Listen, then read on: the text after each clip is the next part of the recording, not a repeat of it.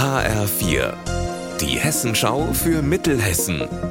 Hier ist das Studio Gießen. Ich bin Anne-Kathrin Hochstrat. Hallo. In Marburg ist gerade schon einiges los. Da läuft nämlich der Countdown. Bundeskanzler Olaf Scholz ist heute in der Stadt. Jetzt gleich erstmal bei BioNTech. HR4-Reporter Benjamin Müller ist für uns dabei. Benny, was will der Kanzler denn bei BioNTech?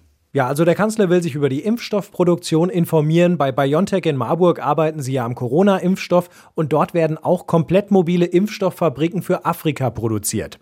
Danach geht's dann in die Stadt zum Erwin Piscator Haus. Hier trifft sich Olaf Scholz dann mit rund 120 Schülerinnen und Schülern des Kinder- und Jugendparlaments der Stadt.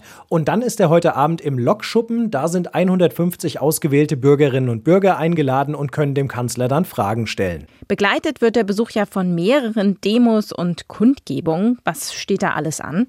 Ja, ganz genau. Also es gibt fünf Veranstaltungen in der Stadt. Die größte Demo mit etwa 200 Teilnehmern hat der Studierendenausschuss der Uni Marburg angemeldet. Sie fordern, 100 Milliarden in Bildung zu investieren, statt in die Rüstung.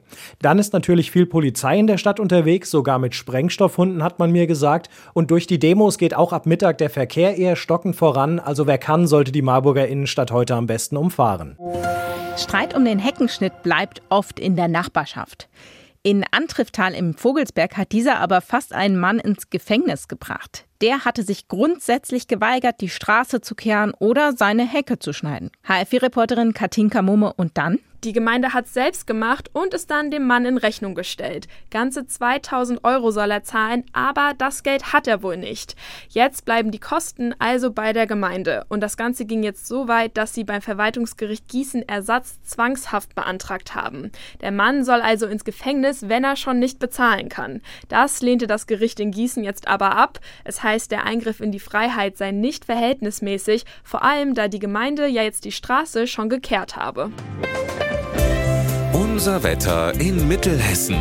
Heute überwiegt die Farbe Grau. Meist überziehen dichte Wolken den Himmel. Dazu fällt immer wieder Regen, zum Teil auch stark, bei Temperaturen von bis zu 3 Grad in Triedorf und 6 Grad in Stadt Allendorf. Auch heute Nacht bleiben Wolken und Regen. Dabei bleiben die Temperaturen deutlich über 0 Grad. Ihr Wetter und alles, was bei Ihnen passiert, zuverlässig in der Hessenschau für Ihre Region und auf hessenschau.de.